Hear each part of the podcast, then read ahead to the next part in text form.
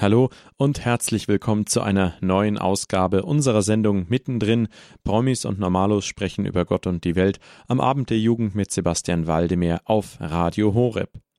Heute mit einem Gespräch zwischen Mechthild Hanner, Studentin der Medizin und langjährige ehrenamtliche Mitarbeiterin hier bei uns in der Jugendredaktion, und Pastor Peter van Briel aus Nordrhein-Westfalen, der auf seiner Facebook-Seite und seinen dortigen Posts immer wieder häufig von verschiedenen Menschen zu seinen Themen gefragt und auch kritisiert wird. Wozu brauchen wir die Kirche, das Gebet, die Sakramente? Über diese und weitere spannende Fragen sprach Mechthild Hanna mit Pastor Peter van Briel. Dabei wünsche ich euch jetzt gute Unterhaltung und geistigen Gewinn. Die Religion, die Kirche und die Sakramente, irgendwie gibt es das alles, aber so richtig greifbar ist nichts davon. Warum gibt es überhaupt die Religion, die Kirche und die Sakramente? Pastor Peter van Briel hat sich darüber Gedanken gemacht. Er ist in der Pfarrei St. Peter und Paul in Halverde als Pastor tätig. Am Mikrofon hört ihr Mechthild Hanna. Wegen seiner Aktivitäten im Internet, in der Schule und auch in den Jugendgruppen kann man ihn einen Jugendpfarrer nennen. Oft wird er von Jugendlichen angesprochen, um Glaubensthemen in einfachen Worten erklärt zu bekommen. Auf Facebook postet er oft Themen, die Jugendliche ansprechen. Ja, das ist schon richtig, wobei in Facebook habe ich tatsächlich Freunde, auch wenn das nur so heißt, aber es sind eher Leute, die im Großen und Ganzen mit mir übereinstimmen. Ich habe auch noch eine Homepage der Karl-Leistner Jugend und da stehen äh, schon krasse Thesen drin über den Glauben. Und da schreiben mir viel mehr die kritisch fragen, die also irgendwas bemängeln oder sagen. Das kann man doch heute so nicht mehr sagen. Was bemängeln dann die kritisch Fragenden? Ja, also es gibt einige, die äh, haben einen Glauben und die kritisieren dann die Darstellung des katholischen Glaubens oder des äh, kirchlichen Glaubens, zu sagen, damit haben wir eigentlich nichts mehr am Hut. Oder es gibt eben auch relativ viele, die sagen, das ist sowieso alles Humbug, das ist äh, Quatsch, das ist alles längst widerlegt und vor allem eben dann die Behauptung, das brauchen wir alles nicht. Ich kann auch sehr gut ohne leben und wofür ist Gott überhaupt da? Wie kommen die kritisch Fragenden auf die Homepage einer christlichen Seite? Wie werden sie auf die Inhalte aufmerksam? Wenn die Menschen nichts mit dem christlichen Glauben zu tun haben, suchen sie auch nicht nach christlichen Seiten. Warum haben die Leute Mut, dir zu schreiben? Ganz genau weiß ich das nicht, weil wenn sie schreiben, dann ist die Vorgeschichte, wie sie dazu gekommen sind, mir oft verborgen. Aber es gibt einige wenige, die schreiben, ich bin da zufällig drauf gekommen. Und das kann ich mir gut vorstellen. Wir haben auch Themen auf der Homepage, zum Beispiel Nahtoderfahrungen oder die Frage nach Freundschaft, Liebe, Sexualität die Frage, was ist eigentlich mit Ehe oder mit dem Leben nach dem Tod oder wo kommen wir überhaupt her oder was ist mit dem Urknall und Evolution. Da kann man ja unter Umständen auch mal gegoogelt haben, ohne dass man nach einem kirchlichen Thema sucht, landet dann auf dieser Homepage und ist dann plötzlich, obwohl man sich eigentlich damit nicht beschäftigen wollte, plötzlich mit solchen Thesen konfrontiert, dass Gott eine gute Sache sei. Und das wurmt sie, weil sie sagen, also äh, ich habe ein gutes Leben und ich brauche keinen Gott. Junge Leute stoßen auf deine Internetseiten, weil sie nach bestimmten Themen gesucht haben und schreiben dich an. Was antwortest du auf die Fragen, Kommentare und Statements? Was spricht für die Religion? Ja, es gibt verschiedene Möglichkeiten. Es hängt auch davon ab, wieso jemand sagt, das gibt es alles nicht. Es gibt diejenigen, die über den Verstand gehen und sagen, das ist alles nicht logisch, nicht plausibel, das ist nicht vernünftig. Da kann man natürlich dann anfangen zu diskutieren, wobei ich glaube nicht, dass sie wirklich überzeugt werden können, aber man kann ihnen deutlich machen, dass ich auch vernünftige Gründe habe. Also ich will jetzt nicht angeben, sagen, dass ich auch klug bin, aber so ein bisschen angeben manchmal und sagen, wir haben gute Gründe und wir haben das durchdacht und das ist schon ziemlich klug, was andere in unserem Glauben geschrieben und gedacht haben und nicht einfach nur alles Aberglaube und Humbug und irgendwie so primitives Mittelalter, wie es dann manchmal heißt. Aber es gibt eben vor allem die Leute, die sich noch gar nicht so große Gedanken gemacht haben, ob das alles stimmt oder ob das nicht stimmt, sondern die einfach nur so lebenspraktisch sagen, ich brauche das nicht. Und wofür soll das überhaupt gut sein? Und ich vermute mal, das sind zwar jetzt nicht die Mehrheit, die mir schreiben, aber ich vermute, dass das die Mehrheit der Bevölkerung oder auch der Jugendlichen sind, die einfach so, man nennt das einen praktischen Atheismus haben. Das heißt, ich, ich habe mir da keine großen Gedanken drüber gemacht, aber ich brauche das alles nicht. Wenn viele Menschen keine Religion brauchen und den praktischen Atheismus, wie du es genannt hast, ausüben, warum brauchst du Glaube und Religion? Abgesehen davon, dass du als Priester dein Brot und Geld damit verdienen kannst. Ja, also eigentlich ist der Gedanke, ist irreführend, wenn man als erstes antwortet, doch, du brauchst die Religion.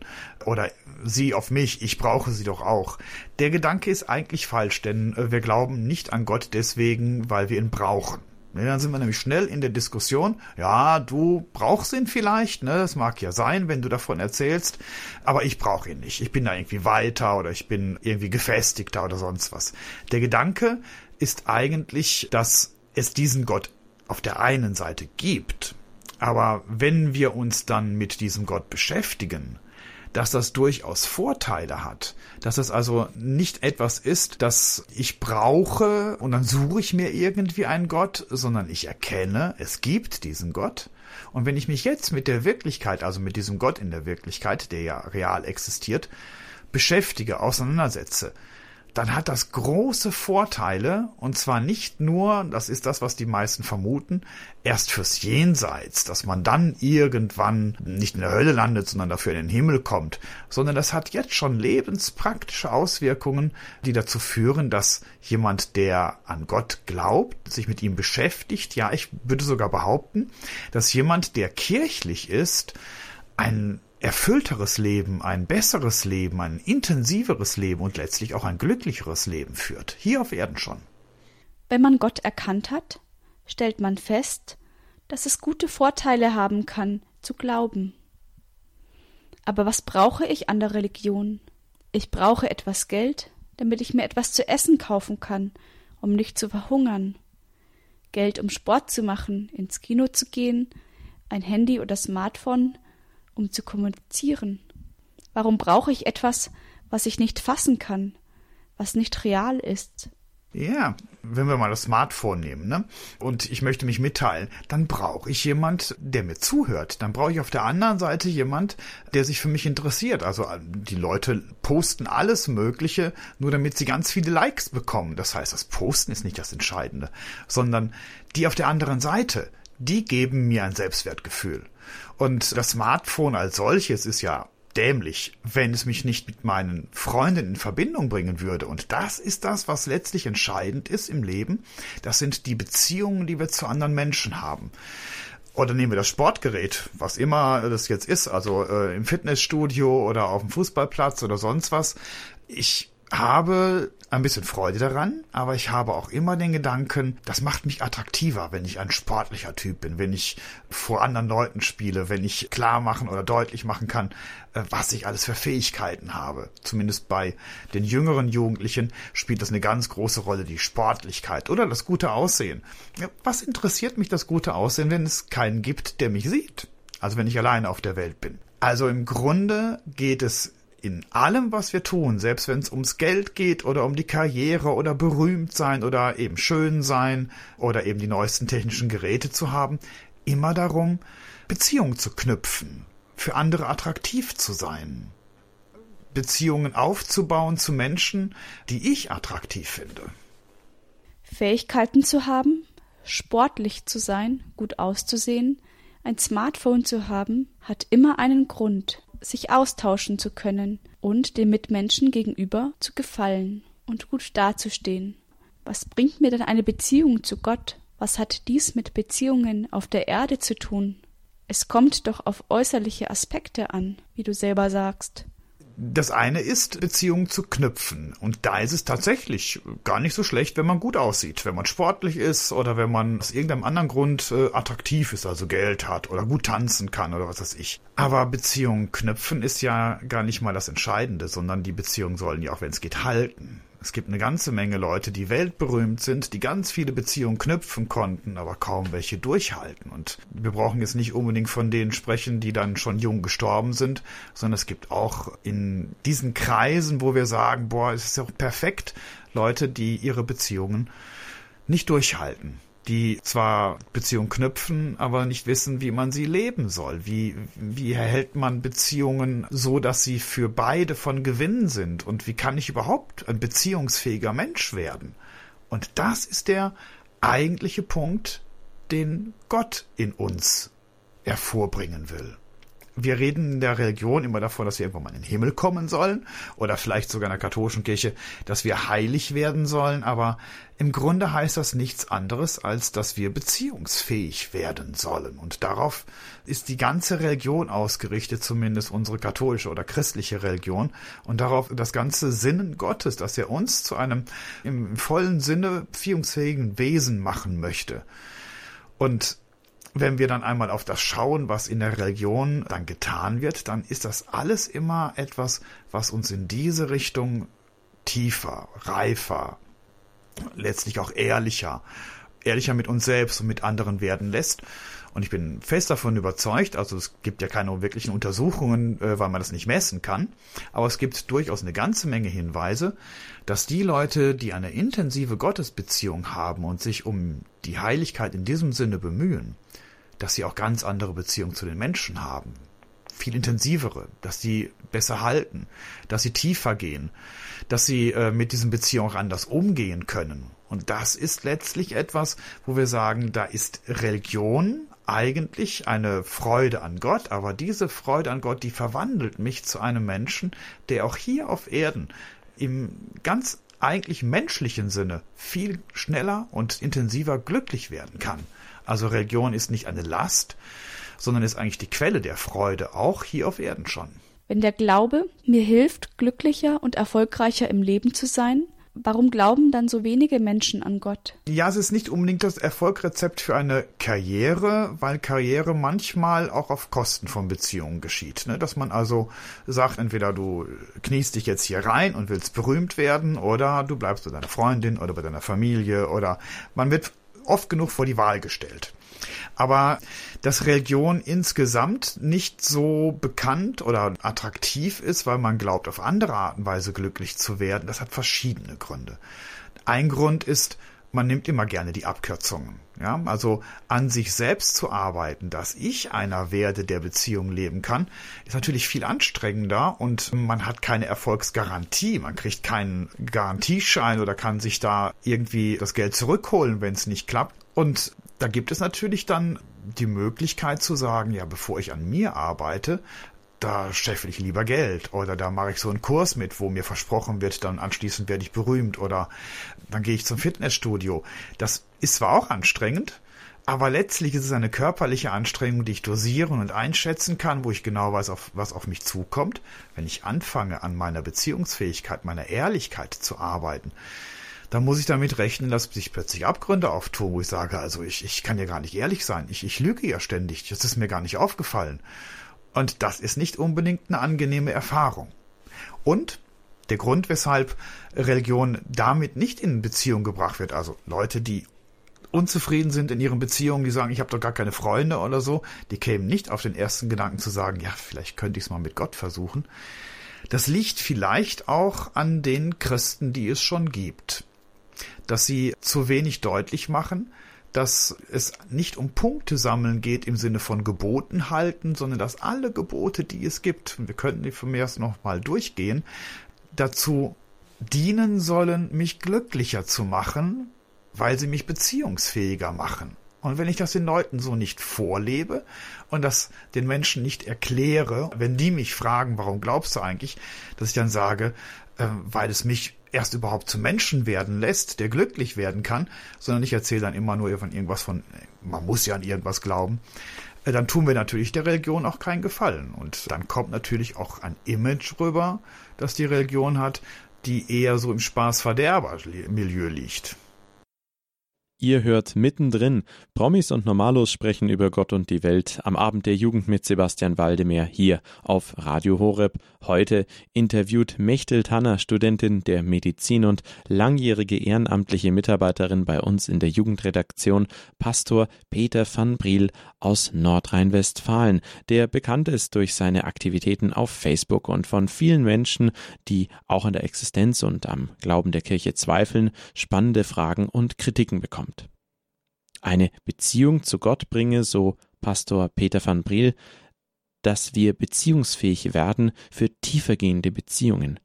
Glaube helfe, glücklicher zu werden. Warum es dann aber das Gebet, die Kirche und die Sakramente braucht und was es mit der Ehe dabei auf sich hat, das hört ihr nach dem Song von Gracetown mit Tausendmal.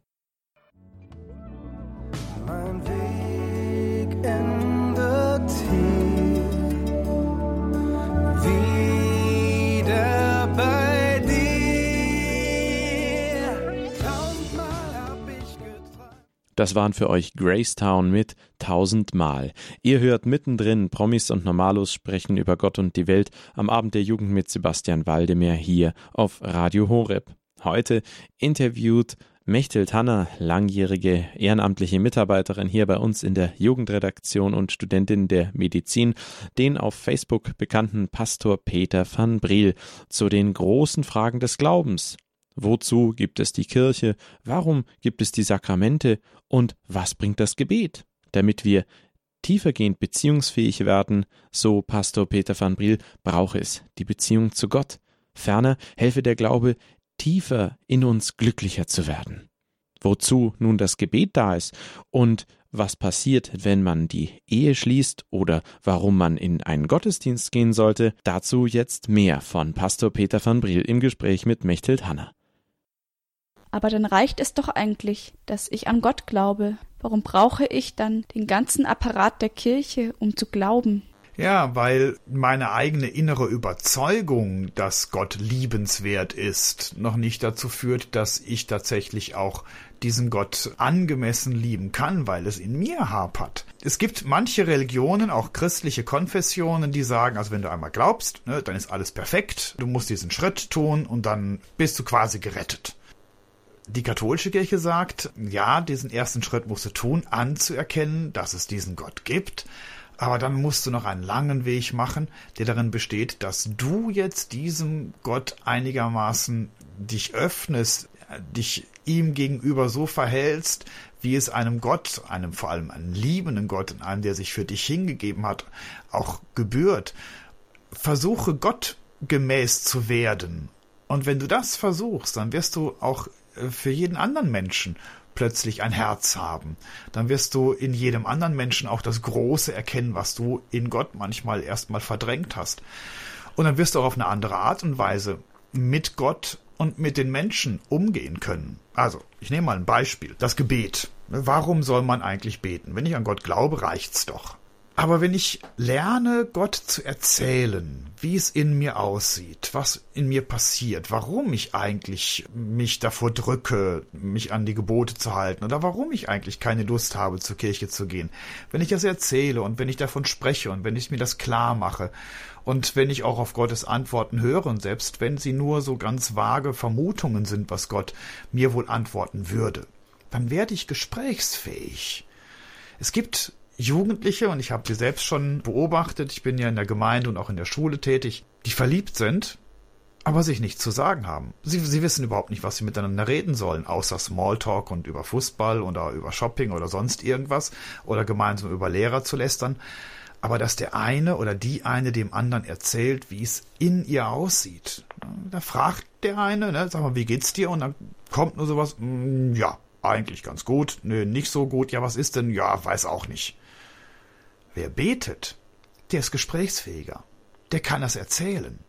Und wer betet, kann auch zuhören. Der hört auch, weil man die Stimme Gottes ja auch manchmal so ein kleines bisschen erahnen muss, aus dem Schweigen des anderen heraus, was er da wohl erahnt. Und kann das dann auch wieder in Worte fassen. Also allein schon die Tatsache, jemand, der regelmäßig betet, wird eine ganz andere Freundschaft, eine andere Beziehung führen und auf eine ganz andere Art und Weise mit dem ins Gespräch kommen, den er liebt. Und das ist erstmal nur das Gebet und es gibt ja noch viel mehr in der Kirche als das.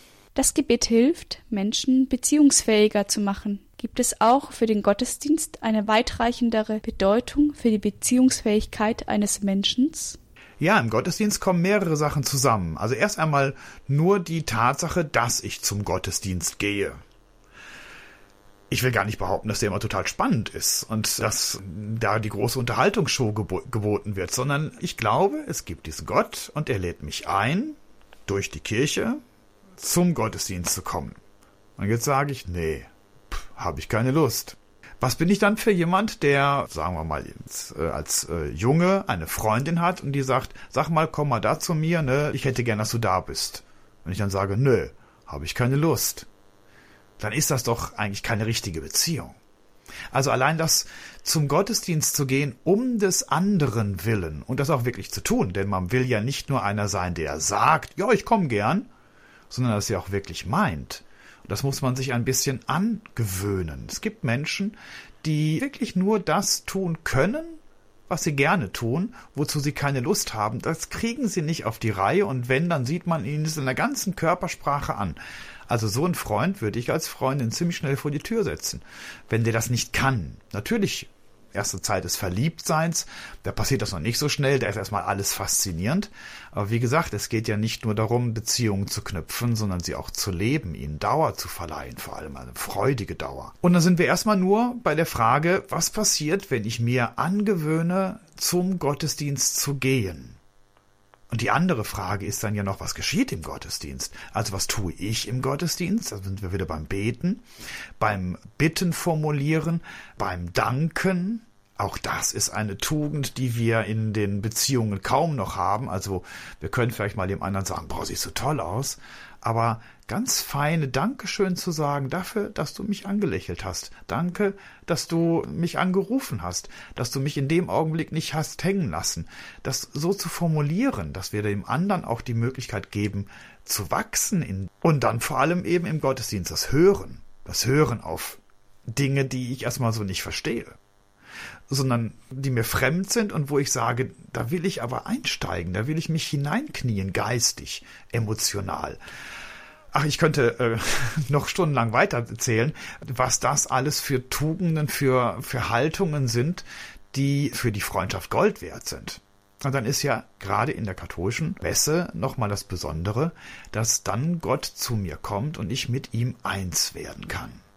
Dieses Einswerden mit Gott heißt, sich absolut hinzugeben, vorbehaltlos hinzugeben und trotzdem keine Angst zu haben, dass ich mich verliere, sondern dass ich mich von Gott getragen und gehalten wisse und zu einer besseren Version meiner selbst werde. Wenn wir das auch in Beziehungen können, das darf man natürlich noch nicht ganz am Anfang, wenn man den anderen noch nicht gut kennt, aber in einer wahren Beziehung ist das eigentlich die größte Herausforderung zu sagen, ich gebe mich dem anderen ganz hin und ich habe keine Angst, dass ich missbraucht, misshandelt oder verbogen werde oder dass ich falsch wieder zurück oder dass ich vielleicht sogar gar nicht mehr mir selbst zurückgegeben werde, sondern nur noch von dem anderen aufgesogen. Also wer das kann, sich zu schenken im Vertrauen darauf, dass er dadurch noch eher er selbst wird, der hat eigentlich schon die hohe Schule der Liebe. Und das ist nichts anderes als Eucharistie und Kommunion. Der Gottesdienst hilft dem Menschen, sich zurückzunehmen, treu zu sein und auch bei Langeweile etwas regelmäßig zu machen. Wenn man in der Religion lernt, beziehungsfähig zu sein, warum braucht es als Christ das Sakrament der Ehe? Man weiß doch voneinander, dass man als Christ beziehungsfähig ist man zueinander hält. Warum braucht es dies zusätzlich? Das braucht es eigentlich nicht zusätzlich, sondern das ist eine Form, wo das Wirklichkeit wird, und zwar beides Wirklichkeit wird. Nämlich einmal, dass ich in einer Beziehung zu einem Menschen lebe und weil ich jetzt ihm versprochen habe, ich bin immer an deiner Seite, ist das eine Herausforderung. Da werde ich auch durch diesen Menschen beziehungsfähiger. Und das ist nichts anderes, als dass ich heiliger werde. Also die Ehe, wenn ich sie wirklich als eine Gnade, also der andere wendet sich mir zu, er hilft mir, aber auch als eine Aufgabe sehe, ich muss mich dem anderen zuwenden und der ist auch nicht immer so ganz einfach, ist ein Weg in den Himmel zu kommen. Also wenn ich Leute traue, dann sage ich auch immer, hiermit versprecht ihr euch einander in den Himmel zu helfen. Und nicht etwa indem ihr euch jetzt gegenseitig den Katechismus oder die Bibel vorlest, sondern indem ihr euch liebt. Und eure Liebe, die manchmal überwältigend ist, aber manchmal sehr unvollkommen ist, ist beides mal ein Weg, den anderen in den Himmel zu führen. Also es ist sozusagen der Weg von der Liebe zwischen den Menschen zur Beziehungsfähigkeit Gott gegenüber, denn wir werden irgendwann einmal vor Gott stehen. Also in den Bildern ist es immer so, dass wir ja vor der Himmelstür stehen, da steht Petrus, aber ich glaube, dass es jetzt nicht Petrus ist, sondern dass es Gott ist. Und er fragt eigentlich nichts anderes als, willst du mich lieben? Und die Antwort, die uns dann sozusagen in den Himmel oder eben vom Himmel weg führen wird, ist unser Ja, ich möchte dich lieben. Oder nein, ich habe Angst davor, weil ich bin nicht gut genug. Oder ich kann das nicht. Oder ich äh, habe Angst, dass ich dabei verloren gehe. Das Ja zu Gott üben wir ein im Ja zum Nächsten, aber vor allem eben auch im Ehesakrament im Ja zu diesem einen Nächsten. Und umgekehrt gibt's natürlich auch den Weg, dass ich die Ehe überhaupt erst leben und gestalten kann, wenn ich mich immer wieder auch direkt in dieses Ja Gott gegenüber einübe. Also wenn ich mich zur Anbetung, zum Gebet, zu Momenten der Stille zurückziehe, aber eben auch wenn ich sage, ich will mich Gott zuliebe an die Gebote halten, auch an die Gebote, die meine Ehe betreffen, auch wenn das vielleicht eine Herausforderung ist, aber ich bin davon überzeugt, dass ich dadurch wachse, sowohl in der Beziehungsfähigkeit zu diesem Menschen, den ich liebe, als auch sozusagen in meiner himmlischen Natur, die mich schon jetzt das Ja sprechen lässt, immer mehr zumindest, dass irgendwann einmal zusammen mit Christus von mir vor Gott gesprochen wird. Der christliche Glaube ist eine Schule für alle Situationen im Leben. Man lernt Beziehungen knüpfen zu können und aufrecht zu erhalten. Man lernt ehrlich zu sein. Es ist mit etwas Mühe und Arbeit verbunden zu glauben, an etwas Kontinuierlichem dran zu bleiben, zum Beispiel regelmäßig Gottesdienste zu besuchen, ehrlich zu sein, sich im Gebet auszutauschen, erzählen, aber auch zuzuhören. Der Glaube und die Religion schult die Grundfähigkeiten eines Menschen, beziehungsfähig zu werden. Vielen Dank, Pastor Peter van Briel, dass du uns den Sinn der Religion aus dieser Perspektive aufgeschlüsselt hast. Am Mikrofon verabschiedet sich Mechthild Hanna. Das war mittendrin. Promis und Normalos sprechen über Gott und die Welt am Abend der Jugend mit Sebastian Waldemir hier auf Radio Horeb. Mechthild Hanner, langjährige ehrenamtliche Mitarbeiterin bei uns in der Jugendredaktion und Studentin der Medizin, sprach mit dem durch Facebook bekannten Pastor Peter van Briel über die großen und kleinen Fragen des Glaubens. Warum gibt es die Kirche? Wozu hilft das Gebet? Und was macht eigentlich der Glaube mit einem? Dass es darum gehe, beziehungsfähig zu werden, in der Tiefe der Seele glücklicher zu werden und die Gesprächsfähigkeit zu schulen, sowie nicht nur Dinge zu tun, die mir Freude machen, und in der Eucharistie die Selbsthingabe gefördert wird. Für eine bessere Beziehungsfähigkeit, waren viele kleine Punkte, die Pastor Peter van Briel nannte und die uns in unseren Beziehungen, besonders natürlich in einer Ehebeziehung, besonders helfen können, es ernst mit dem anderen zu meinen und uns ganz ihm zu schenken. Wenn ihr euch die heutige Ausgabe von Mittendrin erneut anhören möchtet, geht auf unsere Website www.hore.org. Dort im Bereich Jugend unter Podcast findet ihr auch die heutige Ausgabe von Mittendrin.